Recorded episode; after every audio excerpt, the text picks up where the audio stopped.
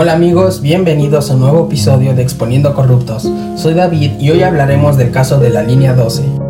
En diciembre de 2006 se anunció la posible construcción de una nueva línea del metro para atender la demanda del servicio de transporte público al sur de la Ciudad de México. El 29 de julio de 2007 se aplicó una encuesta denominada Consulta Verde, a través de la cual se preguntó a la población de la Ciudad de México su opinión sobre transporte público, manejo del agua, medio ambiente y definir el trazo de la línea 12 del metro. La encuesta propuso dos posibles rutas, Ixtapalapa-Coxpa e Ixtapalapa-Tláhuac. El 7 de agosto de 2007 se dieron a conocer los resultados de la encuesta, en donde la ruta Ixtapalapa-Tláhuac resultó elegida. El 8 de agosto de 2007 se presentó el proyecto de manera oficial ante la población con el nombre de Línea 12, Línea Dorada, la línea Bicentenario. Del 17 de junio al 2 de octubre de 2012 tuvo lugar un periodo de pruebas que ofreció recorridos gratuitos con ascenso y descenso de pasajeros en algunas de sus estaciones. El gobierno del Distrito Federal indicó que la intención fue familiarizar a la población en el uso de la línea, Después de cuatro años de obra, la línea 12 fue inaugurada el 30 de octubre de 2012 por Marcelo Obrador, jefe de gobierno del Distrito Federal de 2006 a 2012, y Felipe Calderón, presidente de México de 2006 a 2012, contando con 20 estaciones a lo largo de 24 kilómetros. Ahora paso la palabra a mi compañero Leonardo. Muchas gracias David y ahora yo tocaré el punto de quienes estuvieron al mando de la obra tanto en el gobierno como en la constructora. Y comenzamos por una de las personas más importantes en esta obra, el canciller Marcelo Ebrard, que en ese momento era jefe de gobierno aquí en el DF. Ebrard le dio seguimiento a la obra desde el año 2007 hasta la fecha del 7 de octubre del 2012, que fue cuando se inauguró la obra. En ese momento aseguró que había sido una enorme obra, ya que hace muchos años que no hacían una obra de ese tamaño, una obra completa, terminada y con la tecnología más avanzada del mundo, algo que tiempo después habría demostrado lo contrario. Otro individuo que tuvo un papel importante en la obra es Enrique Orcasitas, director general del proyecto Metro, quien ahora presenta cargos de homicidio. Desde el anuncio de la creación de la línea, mantuvo un contacto cercano con ingenieros y arquitectos del proyecto, siendo así que su labor principal era estar a cargo de lo que sucedía y cómo sucedía. Orcasitas fue criticado durante el desarrollo de la obra por haber trabajado en conjunto con la constructora ICA, una de las empresas más participativas en el consorcio que desarrolló el proyecto, y por ser el hermano de Luis Orcasitas Manjarres, funcionario actual de ICA. Pasando a la constructora nos encontramos con el consorcio conformado por ICA, Carso y Alstom, constructoras de la línea 12 del metro de la capital mexicana. Entre su trabajo destaca el de las vías.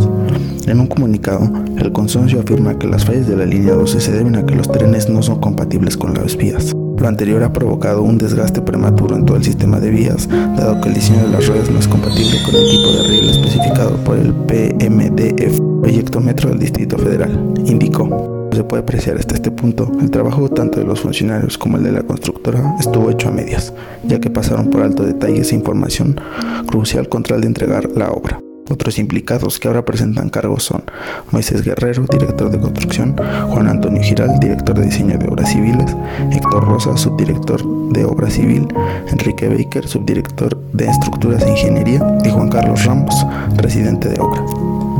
Ahora es el turno de mi compañero Oscar de hablar. Muchas gracias, Leonardo.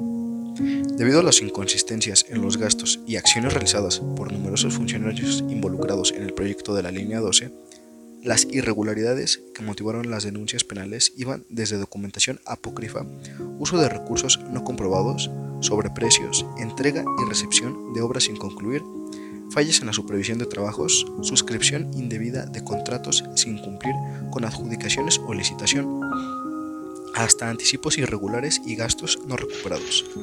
La Contraloría General del Distrito Federal determinó que hubo irregularidades en la modificación de contrato principal para la construcción de la línea 12, que significó el cambio en el monto económico en una ocasión y dos veces en la fecha de entrega de la obra.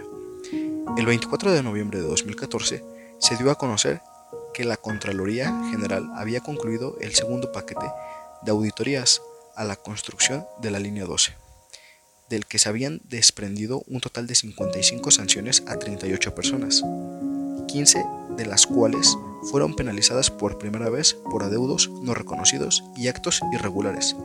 El resto ya habían sido sancionados, también en el primer paquete. Enrique Orcasitas volvió a ser sancionado, esta vez con tres años de inhabilitación que se sumaban a los 20 primeros.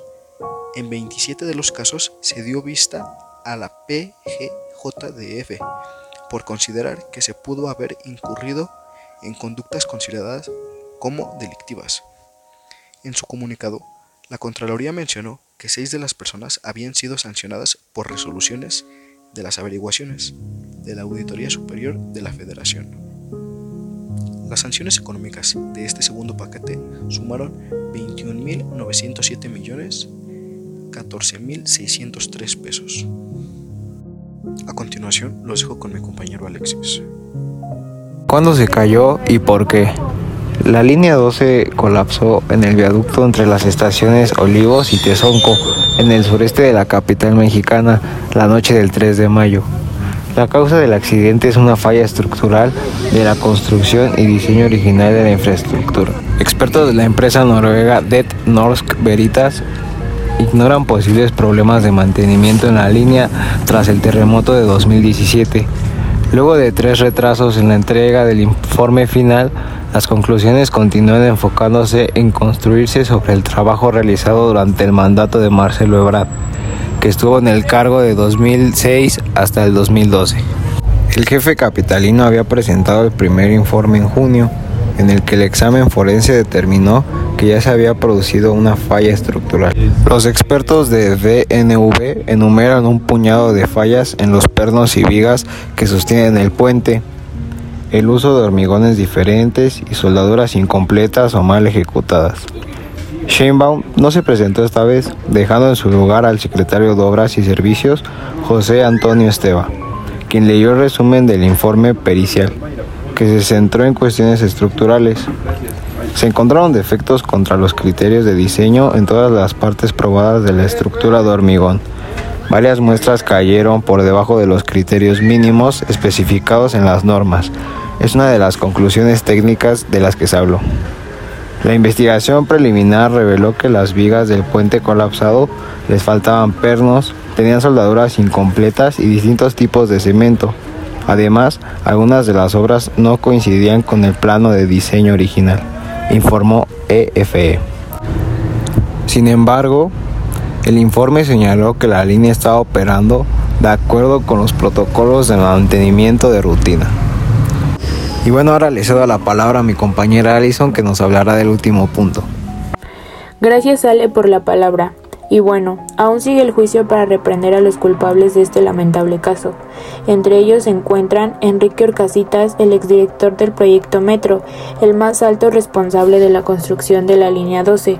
También están acusados Moisés Guerrero, director de construcción, Juan Antonio Giral, director de diseño de obras civiles, Héctor Rosa, subdirector de obra civil, Juan Carlos Ramos, residente de obra, además de Guillermo Alcázar, el director responsable de la obra, Ricardo Pérez, supervisor de seguridad estructural, Fernando Amezcua, director de supervisión de obra y Fernando Ramiro, coordinador de supervisión de obra. Aún sigue su proceso y no se ha determinado lo que pasará con ellos. Es importante que reciban lo que merecen por la negligencia cometida. La población exige que se reprenda como se debe a los culpables de este caso. Es así que concluimos que lo sucedido con la caída de la línea 12 del metro de la Ciudad de México fue algo que se pudo evitar, un caso de negligencia por las autoridades mexicanas y los que estuvieron a cargo del proyecto. Anteriormente ya se había registrado quejas por los ciudadanos advirtiendo del deterioro y aún así no se hizo nada al respecto. Sin duda, los culpables por lo sucedido y la mala construcción del metro tienen que pagar por este terrible accidente. Finalmente podemos que la corrupción en México sigue deteriorando al país y a su población, dándonos cuenta que el gobierno solo ve por sus intereses personales y no por la de los ciudadanos. Sin más que agregar, gracias por escucharnos una vez más aquí en su podcast de confianza. Por parte de todo el equipo me despido y buenas tardes.